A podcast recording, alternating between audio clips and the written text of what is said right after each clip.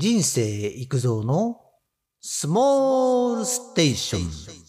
スーパーのお惣菜は味が濃いめ。家庭料理は時には控えめな味付けが良い。スーパーのお惣菜は美味しいですよね。ただ、味が濃いめに作られています。少ない品目でもご飯を美味しく食べてもらうためと、冷めても美味しさを保つため、商品の劣化を防ぐためです。ということで、サムネのコロッケ1個50円、消費税を含めて54円です。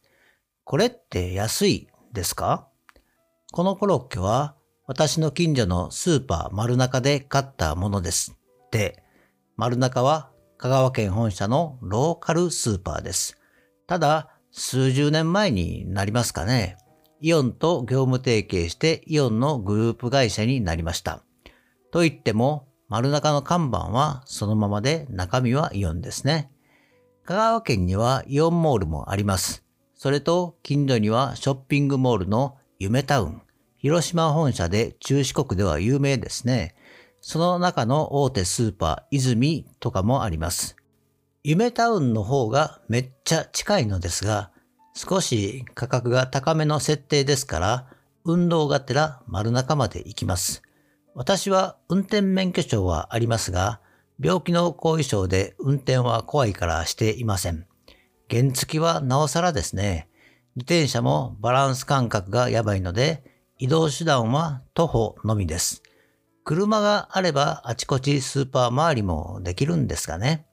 まあ、それがウォーキングを兼ねていますから、よしとしています。で、そんなことはどうでもよいのですが、ツイッターなどでお弁当がめっちゃ安かったり、お惣菜も安かったりの写真を見るので、このコロッケが1個54円ってのは高くはないけど安いのかどうかはわからないです。私はこの大きさで結構美味しいから安いと思っています。そして本題のお惣菜の味付けの話ですね。スーパーのお惣菜は平均味が濃いです。これは冒頭でも言った通り、少ない品目でもご飯を美味しく食べてもらうためと、冷めても美味しさを保つため、商品の劣化を防ぐためです。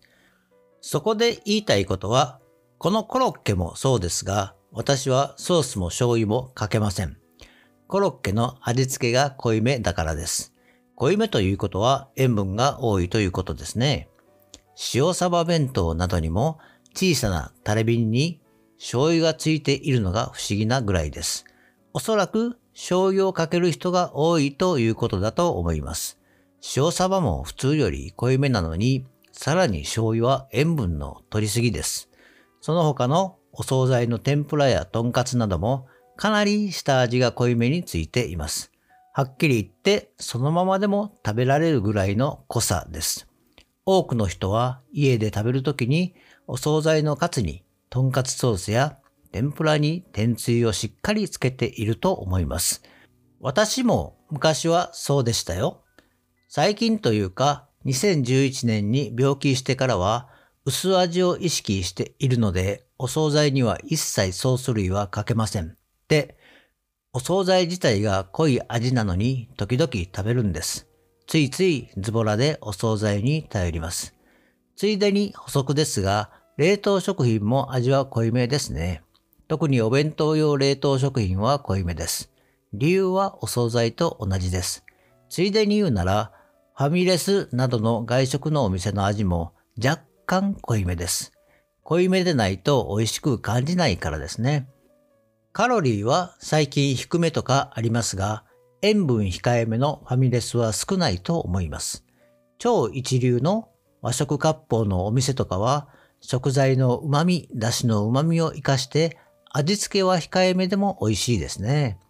言い方悪いですが、原価の安い材料はいかに美味しくさせるか。そのためには味を濃いめにするのは当然といや当然です。ただ、誤解してほしくないのですが、ファミレスやお惣菜も含めて便利で美味しいし、利用して食べる人がいるから商売も成り立つわけで、消費者の側もどんどん利用しても良いと思います。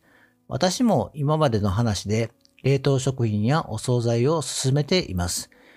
忙しい時などは強い味方ですからね。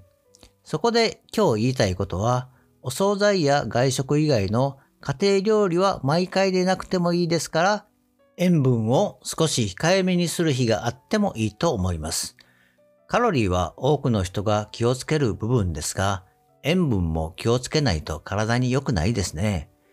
今週は外食やお惣菜が多かったから、週末は塩分控えめのメニューにしようとかの意識です。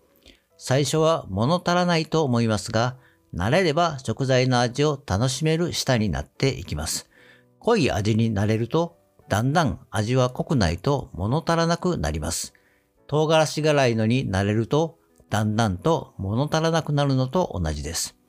なんでこんなことを言うかというと、塩分の取りすぎは高血圧症になりやすいからですね。私は実体験していますから、生活習慣病は怖いです。最後にまとめ。お惣菜や外食は必要だし上手に利用したいですね。